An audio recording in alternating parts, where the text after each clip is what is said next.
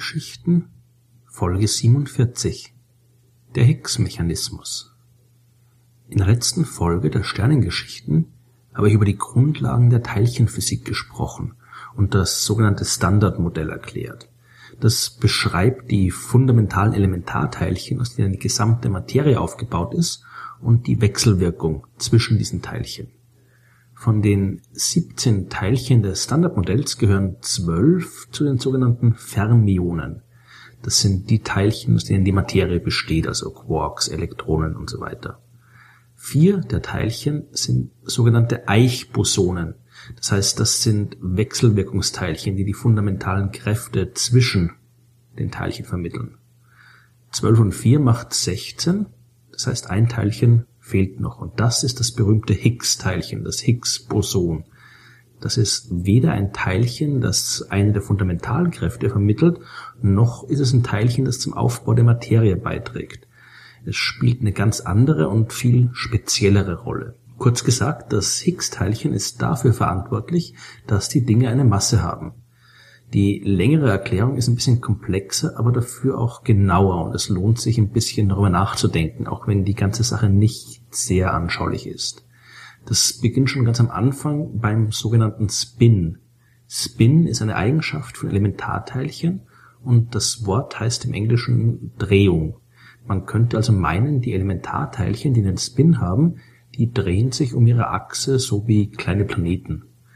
Das ist allerdings falsch. Die Elementarteilchen sind keine kleinen Kugeln und die drehen sich auch nicht im eigentlichen Sinn. Ich bin jetzt leider nicht in der Lage, den quantenmechanischen Spin hier im Rahmen des Podcasts komplett zu erklären. Dazu müsste ich über Spin-Operatoren, Vertauschungssätze, Spin-Zustände oder die Dirac-Gleichung sprechen und das würde definitiv zu weit führen. Dafür braucht es eigentlich eine komplette Vorlesung über Quantenmechanik. Bleiben wir also vorerst bei der Vorstellung des Spins als Drehung und behalten dabei aber im Hinterkopf, dass das nur eine Veranschaulichung ist und nicht absolut korrekt. Die Drehachse kann jetzt bei so einer Teilchendrehung entweder in Bewegungsrichtung des Teilchens zeigen oder dagegen. Diese beiden Zustände nennt man linkshändig oder rechtshändig und diese Händigkeit bestimmt, wie Teilchen mit anderen Teilchen wechselwirken können. Man hat zum Beispiel herausgefunden, dass Fermionen nur dann mit den Teilchen der schwachen Kernkraft wechselwirken können, wenn sie linkshändig sind. Das klingt erstmal nicht weiter aufregend, führt aber bei näherer Betrachtung zu großen Problemen, denn die Händigkeit ist ja auch nur Ansichtssache. Je nachdem, aus welcher Richtung man auf ein Teilchen blickt, sieht man es entweder linkshändig oder rechtshändig rotieren. Und das ist ein großes Problem, denn es kann nicht sein, dass ein Teilchen mal mit einem anderen Wechsel wirkt und dann wenn ich aus einer anderen Richtung drauf blicke, auf einmal wieder nicht mit einem anderen Wechsel wirkt. Es gibt für das Problem nur eine wirklich praktikable Lösung, zumindest eine Lösung, die den Physikern bis jetzt eingefallen ist. Äh, die Teilchen müssen masselos sein. Wären die Teilchen masselos, dann würde das Problem nicht existieren, denn ein Teilchen ohne Masse bewegt sich immer mit Lichtgeschwindigkeit und man kann es nicht überholen. Man sieht es quasi immer von hinten und immer aus der gleichen Richtung und damit auch immer mit der gleichen Händigkeit. Aber die Teilchen sind halt leider nicht masselos. Wenn man die entsprechenden Experimente macht, und die hat man schon lange gemacht und schon seit Jahrzehnten gemacht, dann sieht man, Elektronen, Quarks und so weiter haben eine Masse.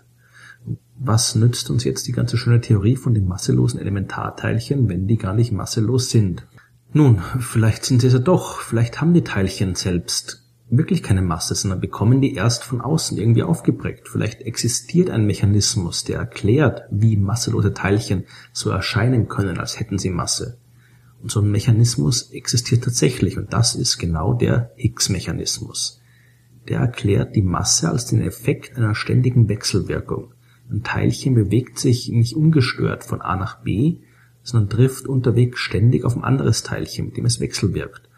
Es bewegt sich eigentlich mit Lichtgeschwindigkeit, aber weil es ständig auf ein anderes Teilchen trifft, mit dem es interagieren muss, erscheint es uns langsamer und es erscheint uns eine Masse zu haben. Aber welches Teilchen soll das sein, das diese Wechselwirkung verursacht? Das ist das berühmte Higgs-Teilchen und damit der Mechanismus funktionieren kann, muss es das Teilchen überall geben. Das ganze Universum muss von dem Higgs-Feld durchzogen sein damit den anderen Teilchen immer und überall Partner zur Wechselwirkung zur Verfügung stehen. wie groß die Masse von dem Teilchen ist, hängt jetzt eben davon ab, wie stark es mit diesem Higgs-Feld wechselwirkt. Es gibt da zur Veranschaulichung ein schönes Bild von einer Cocktailparty und einem prominenten Gast. Dazu stellt man sich eine große Menschenmenge auf einer Party vor. Am einen Ende des Raums ist die Eingangstür und am anderen Ende ist die Bar. Wenn jetzt ein neuer Gast den Raum betritt und zur Bar will, kann das entweder leicht sein oder schwer. Nehmen wir an, es handelt sich beim neuen Gast um eine völlig unbekannte Person. Keiner der anderen Gäste will mit ihm sprechen und der kann ungestört und schnell von der Tür zur Bar die Menschenmenge durchqueren. Jetzt aber kommt ein Mega-Promi-Superstar. Sie betritt den Raum und sofort strömen die Gäste links und rechts auf sie zu. Sie wechselt ein paar Worte, die Gäste ziehen sich zurück und sie macht einen weiteren Schritt Richtung Bar. Und sofort sind neue Gäste da, die sich zu Prominenten hindrängen. So geht das immer weiter und die gute Frau wird viel länger von der Tür bis zur Bar brauchen als der unbekannte Gast von vorhin.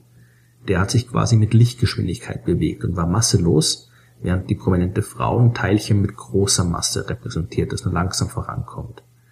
Das Higgs-Teilchen selbst kann man in diesem Bild auch veranschaulichen.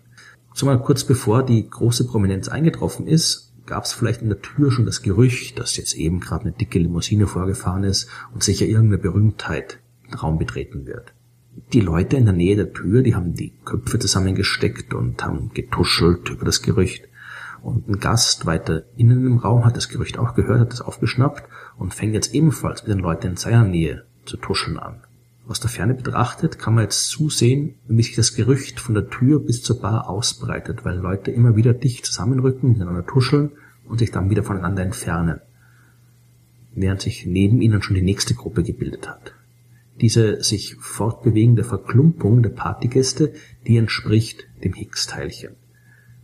Der Higgs-Mechanismus ist zwar nach Peter Higgs benannt, war aber nicht der einzige, der daran gearbeitet hat.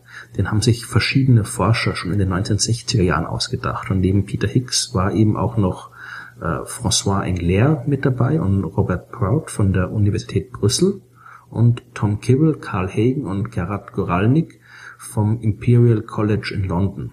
Die haben alle zur gleichen Zeit, aber unabhängig voneinander, die gleiche Idee gehabt. Aber auch wenn schon seit einigen Jahrzehnten vermutet worden ist, dass es eben so ein Teilchen gibt und dass es so einen Mechanismus gibt, hat es bis 2012 gedauert, bevor es auch wirklich entdeckt worden ist und bevor der Mechanismus bestätigt worden ist. Das lag daran, dass niemand gewusst hat, wie schwer das Higgs-Teilchen selbst ist. Denn auch es selbst wechselwirkt mit dem Higgs-Feld. Es wechselwirkt mit sich selbst quasi. Aber niemand hat eine Ahnung, wie stark diese Selbstwechselwirkung ist. Man hat also nicht gewusst, wo man nach dem Teilchen suchen muss, denn wenn man es an einem Teilchenbeschleuniger künstlich herstellen will, dann muss man vorher die richtige Menge Energie hineinstecken, damit am Ende das richtige Teilchen rauskommen kann. Und die richtige Menge an Energie hängt von der Masse des herzustellenden Teilchens ab. Man hat beim Higgs-Teilchen aber nicht gewusst, wie viel Energie nötig sein wird, sondern hat nur eine Obergrenze gekannt, unterhalb derer aber noch sehr, sehr viel Platz war. Und das hat die Suche sehr verzögert. Erst beim Bau des riesigen Teilchenbeschleunigers LHC am CERN wusste man, dass man es jetzt wirklich finden wird. Es definitiv finden wird, wenn es existiert. Wenn es existiert, dann ist der LHC auf jeden Fall stark genug, es zu erzeugen. Und wenn man nichts findet, dann gibt es auch nicht das Higgs-Teilchen. Aber man war erfolgreich, man hat es gefunden, damit nach fast 50 Jahren das Standardmodell vervollständigt. Obwohl das natürlich auch nicht ganz stimmt. Das Standardmodell ist nur innerhalb seiner eigenen Grenzen vollständig. Aber das heißt nicht, dass man jetzt alles weiß, was es zu wissen gibt. Ganz im Gegenteil. Man muss immer noch herausfinden, wie man die Gravitation in das Standardmodell einarbeiten kann. Und man vermutet, dass es noch weitere unbekannte Teilchen gibt, die zum Beispiel die dunkle Materie bilden. Es gibt da also noch sehr viel zu entdecken.